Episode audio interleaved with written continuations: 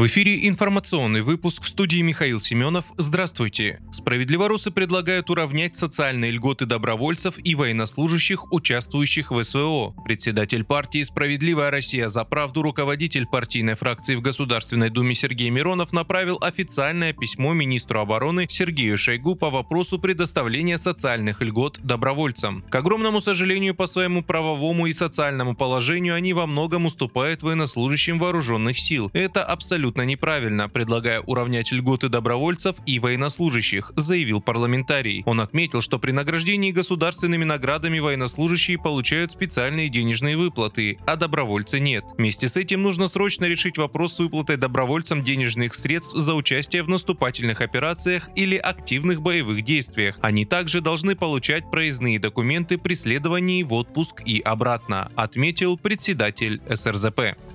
Противовоздушная оборона обнаружила и сбила беспилотный летательный аппарат, который пытался подлететь к Москве. Об этом сообщил мэр столицы Сергей Собянин в своем телеграм-канале. Силами ПВО сбили беспилотник при попытке подлета к Москве, написал Собянин. Он подчеркнул, что разрушений и пострадавших нет. Ранее Минобороны России сообщила, что системы противовоздушной обороны обнаружили и сбили украинский беспилотник самолетного типа над Истринским районом Московской области.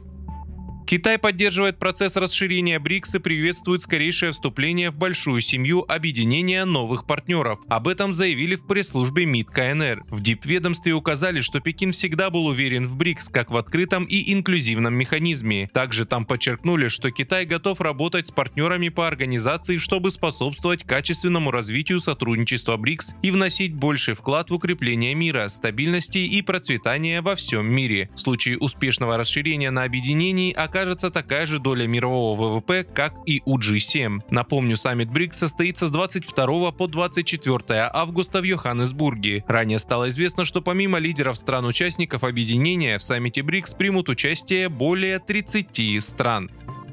Студенты Тамбовского государственного технического университета создали систему постановки пространственных барьеров для защиты объектов от малых БПЛА, которая будет в три раза дешевле аналогов. Разработку представили на акселераторе проектно-образовательного интенсива «Архипелаг-2023». Как отмечается, барьер представляет собой электромагнитное поле, которое ставит помеху для БПЛА. Уникальность разработки заключается в том, что в отличие от существующих систем, в ней используются нейросетевые технологии, позволяющие позволяющие формировать узконаправленные и многолучевые диаграммы направленности, которые точечно воздействуют на летательный аппарат.